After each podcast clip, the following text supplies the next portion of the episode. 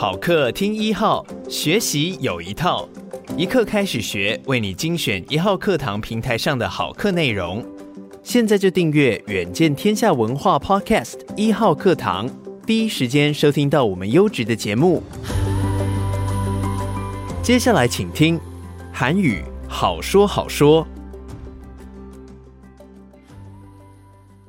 Hello，大家好，我是许浩怡，我是李建文心理师。我们现在要开始一系列的不两难心理研究室的课程。我们挑选了几本金庸的文本呢，来跟大家聊聊人跟别人的关系当中有多少个面相。其中第一系列的课程呢，我们就是在谈我们的横向关系、我们的爱情、我们的人际关系。那我们第一个呢，就跟建文要来聊聊这个系列的课程，对不对？是我们选了一本金庸的小说，是《笑傲江湖》。扣到我们的主题是爱情不能死，爱情不能死。为什么爱情不能死可以用这么武侠的小说来谈呢？选这么古老的文本的意义是什么？我之前听过一个历史学家这样子讲哦，他说我们在学历史的意义不是在看说哪一个人在哪个年代他做了什么事情，谁是好人，谁是坏人。如果要这样看历史的话呢，这样就漏掉了。我们是要看说这个人在那个时空背景底下，他为什么要这样想。他为什么要这样做？其实每个人都有不得已的苦衷。那在小说里面就把每一个人物的心理历程都刻画得非常清楚，这样子看的话会非常的仔细。对啊，而且我们还特地挑的是虚拟历史，才不会落入八卦的危险，对不对？是。等一下在那边讲说，哎，哪个帝王又跟谁怎么样啊？嗯。可是我们的用意是，我觉得金庸文本有一个很特别的地方，因为他把。很多，比如说这个角色里头，他的想法他也写得很清楚，他讲的什么他也写得很清楚，他为什么这么想，所以他这么讲，就有很多可以让我们分析的空间了。要不要举几个例子？我们里头谈了什么样的主题啊？嗯，例如我们谈了任盈盈在爱情里面的角色，那可以从他生活背景里面来谈。其实他在家族里面，他就是一个总裁千金的这样一个角色，所以他在一开始进入爱情的时候，他是一个爱情的新手。他也把这样的习性带到了爱情里面，所以一开始的时候，经过很多的困难，也碰了一些壁。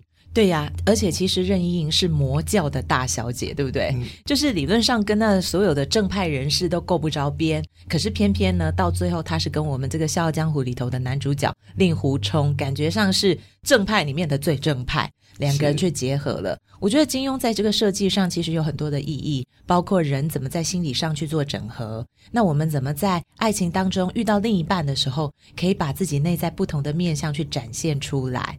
而且任意有一个特别的地方，金庸爷爷怎么评论她？她是武侠小说里面的最佳女主角。你看金庸写过这么多的女主角，哎，最广为人知的其实是黄蓉这个角色啊。我记得我在婚姻治疗里头有很多的个案都说，好希望他们的另一半就是像黄蓉这样子，鬼灵精怪，然后柔情似水。可是金庸爷爷呢，却把他的这一票投给了任盈盈。你觉得那里头有什么意义呢？我只能说，在相处上面，任盈的确是一个最佳伴侣。他在遇到困难跟挫折的时候，他能够反省自己，去做一些改变，而且也不勉强对方跟他一起做改变，这个真的很难得。所以在我们的课程里头，其实我们也用不同的依附类型来讨论他们，对不对？是。其实依附类型在这个年代其实很流行，大家都想要知道自己在感情中是什么样的角色，所以我们也把它分成焦虑型的依附、逃避型的依附，然后安全型的依附，还有矛盾型的依附，去探讨这哪几个角色。所以我想我们要卖个关子，不让大家知道到底谁是什么角色了。你以为卖的关子只有这些吗？其实还有更多。呃，你是指什么呢？在这四个依附的类型里面，还会衍生出各种各样的问题，比如说亲密关系里面的暴力，比如说妈宝，比如说不同依附类型的人，他怎么去面对爱情里面的失落。哦，我还有印象很深，其实情绪勒索不存在，我们是可以克服的，对不对？是。我们刚讲的这几个名词在现代都好流行哦。是。其实我有一种感觉是说，越有流行名词的时候呢，大家越容易陷到那所谓的定义里头去。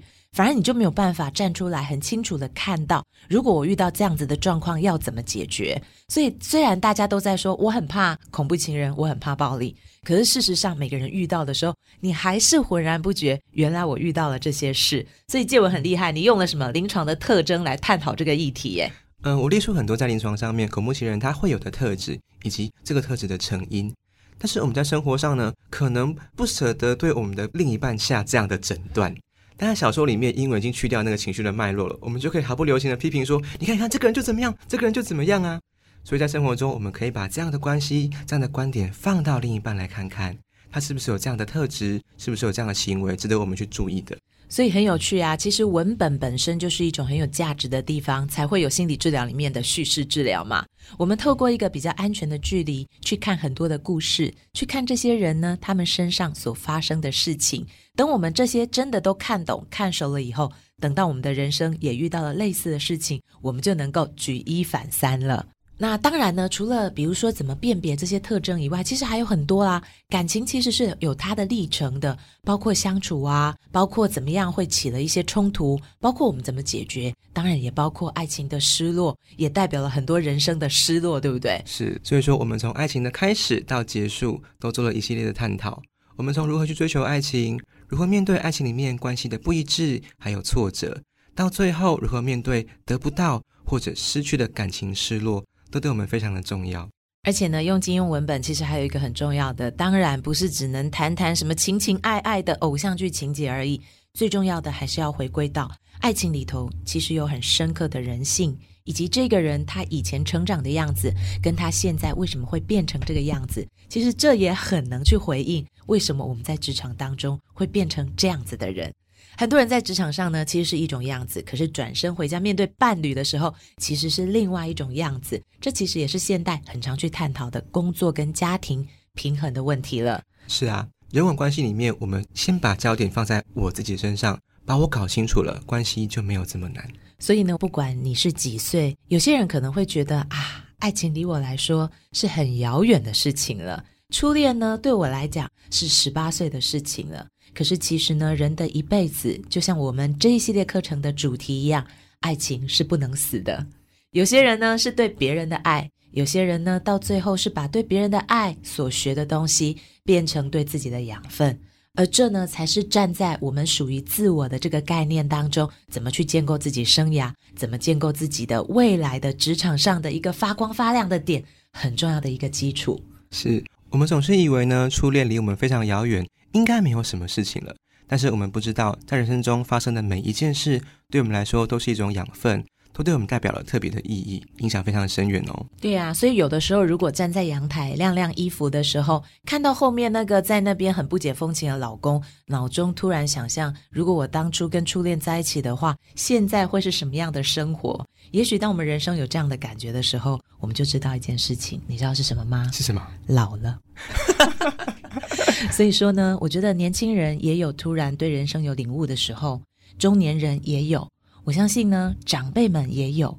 可是透过一个文本，好好的来回顾这些曾经勾起我们内心激动的很多不一样的特质的，发现我自己不一样个性的，我们才真正能够在我们真的迈入老年之前，好好的整理自己。是啊，寻找自己是一生的课程，爱情是一个很重要的历程。诶，那除了爱情之外，我们还谈了人生哪几个部分呢？你知道，爱情真的就是人发现自己的开始啊！等我们发现自己以后呢，我才会回过头去发现，原来我的父母对我的影响很大。嗯、所以，我们爱情不能死之后是什么？当然就是亲情不能断。除了爱情跟亲情之外，那广大人际关系要怎么处理呢？哎呀，当然还是要回到稳定的自我概念上啊！这个你在这系列课程啊，不知道提过多少次了。那我们呢，在最后一个系列的课程呢，就是要回到自我的身上，去谈谈现在很流行的我们的情绪啦，我们怎么让自己有自信起来，所以就叫做自我不能放喽。哇，搞定自己，人生就不难了。所以不要所有的东西都回到什么自杀不能解决问题，你知道，对于我找不到我自己的人来讲，确实有的时候活着是一件很痛苦的事情。所以，我们最后一系列的课程呢，就是要来跟大家谈谈，怎么样可以好好的活着，有好的情绪，有好的自我，能够稳定的在这个世界上找到我自己。这其实是一件活着很幸福的事情啦。是啊，找到自己真的很幸福哦。所以，如果各位对我们的课程有任何的问题，欢迎在首页下方的问答区留下你的意见，跟我们做交流。有四个心理师做售后服务，这件事情其实还不错。太幸福了，大家一定要收听这系列的课程哦，非常好听。感谢你收听一刻开始学，鼓励你现在就订阅我们的频道，到 Apple Podcast 给我们五星好评并留言，支持我们制作更多优质的节目。远见天下文化 Podcast 一号课堂。